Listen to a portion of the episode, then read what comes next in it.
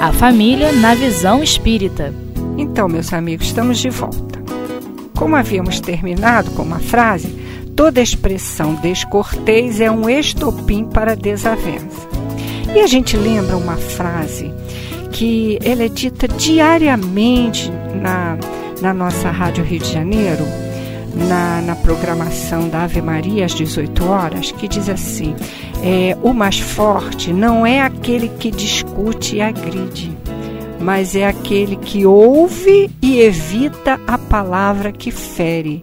Isso é de uma profundidade tremenda e nós deveríamos observar bem essa essa frase, o conteúdo dela nos nossos relacionamentos. Nós pudéssemos, né, é, nessa hora, respirar fundo, parar, pensar e, e não proferir nenhuma, nenhuma frase que pudesse machucar o outro, porque aquele outro que está ali é o nosso filho, é um ser que nós amamos, nós queremos bem, mas está num momento difícil e a gente precisa compreender isso aí. Nós destacamos um trecho do nosso Evangelho que está lá é, no capítulo 9, especificamente no item 4, no segundo parágrafo, é, que nós vamos.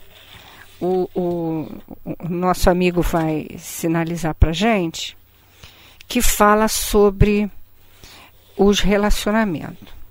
Então tá aqui, olha. É, como em qualquer circunstância, a falta é agravada ou atenuada pela intenção mas em que uma simples palavra pode ter tanta gravidade para merecer uma reprovação tão severa. E aí vem a questão que nós precisamos prestar bem atenção.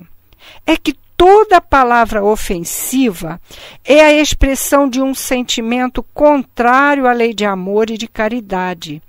Lei esta que deve reger as relações entre os homens e manter entre eles a concórdia e a união. Não é o que a gente está precisando? É o que a gente está precisando. Então, na convivência, quando estivermos lá nos relacionando com os nossos entes queridos, porque são, são os jovens que estão aí preparando o nosso próprio futuro, porque amanhã nós precisaremos dar continuidade a esse processo evolutivo. E eles estarão aí também se preparando para receber outras gerações que virão. E mais adiante nós viremos também através dessa geração. Então, nós vamos ter que fazer todo o esforço para investir tudo o que pudermos na implantação do bem e de um relacionamento sadio, saudável, perfeito. Então, como a gente já havia falado, toda semente plantada, ela tem o seu tempo de germinação. Muitas das vezes, a gente está querendo que o nosso jovem, ali naquele momento, dê as respostas que nós idealizamos para a vida dele. Mas acontece que ele ainda não está no momento de mostrar essas vivências, essa experiência toda que nós tentamos passar para ele. A gente vê muito isso quando nós trazemos os nossos filhos para a evangelização e criamos uma expectativa de que ele será o melhor espírita do mundo. E ficamos aguardando que ele, na juventude, mostre isso. Mas, de repente, é, ele tende para outro caminho. E a gente fica ali frustrado, decepcionado. Mas olha, é, se a semente foi plantada, na, na hora certa, no momento certo, lá na infância, mesmo que seja bem lá atrás, vamos aguardar. Como a gente sabe, a gente conhece, vai chegar o um momento em que essa semente ela vai encontrar ambiente propício e irá germinar. Isso aí é uma coisa que a gente tem que ter paciência respeitar o momento, porque se a semente foi muito bem plantada, principalmente a que a gente fala, né? Não é aqueles conceitos bíblicos, aqueles conceitos religiosos, não, é a semente do bem. E onde esse jovem estiver, ele dará essa resposta do bem que foi semeado nele lá atrás, né? Então, como a gente lembra do nosso querido é, Francisco de Assis, na sua oração, né, que a gente conhece, é dando que se recebe. Então, como a gente já falou, se eu dou o respeito, eu só vou receber o respeito de volta. Então, se eu dou a tolerância, eu vou receber a tolerância de volta, porque eu estou ensinando aquilo e é lógico que eu vou estar tá construindo isso. Mas então, é, nós ficamos num impasse ali, principalmente nos dias atuais, as coisas estão confusas. Nós pais é, nós temos observado um medo, um medo que não é, não há justificativa, principalmente quando a gente tem a doutrina espírita, quando a gente tem a fé, a confiança na espiritualidade amiga, nos ajudando nesse processo, mas a gente fica com medo, medo de perder os nossos filhos, medo de que eles possam se tornar pessoas é, é, dependentes ou, ou, ou uma outra situação que seja desagradável, desagradável até para a sociedade, a gente tem esse medo. Na verdade, isso é uma falta de confiança em nós mesmos.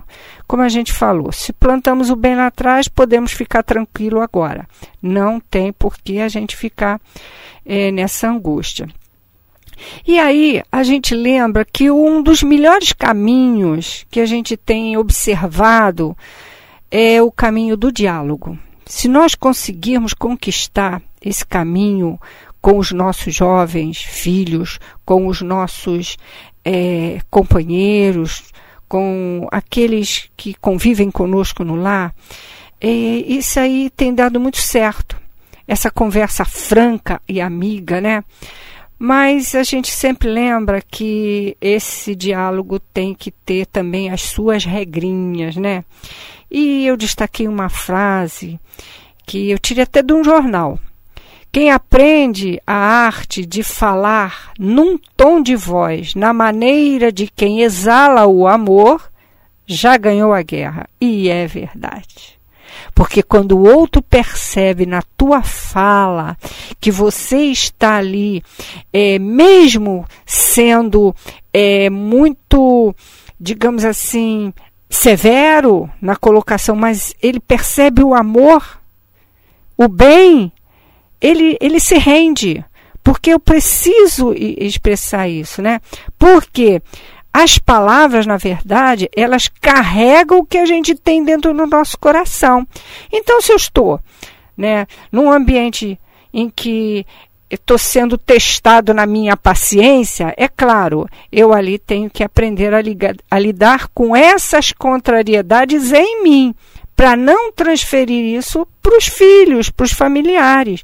E a primeira coisa que a gente aprende é não gritar. Não adianta eu querer gritar, nem querer impor a minha fala, né? Eu tenho que esperar o momento certo para falar.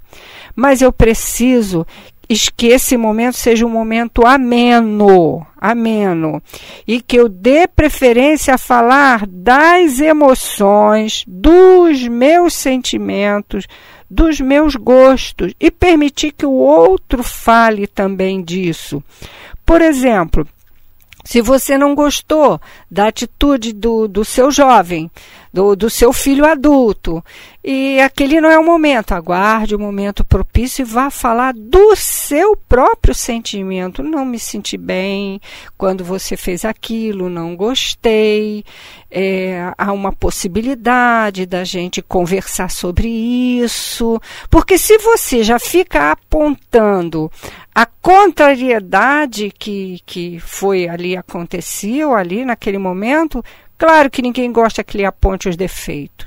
Ninguém gosta, nem a gente mesmo gosta. Então é preferível que a gente comece a treinar falando das nossas próprias emoções e fazer todo o investimento na tolerância, no respeito e na compreensão. E confiar na espiritualidade que está sempre do nosso lado, pronto para nos auxiliar, nos ajudar na implantação de um lar melhor, porque nós sabemos a paz do mundo A paz da sociedade depende da paz nas famílias. E a paz das famílias depende da paz do indivíduo, que somos nós.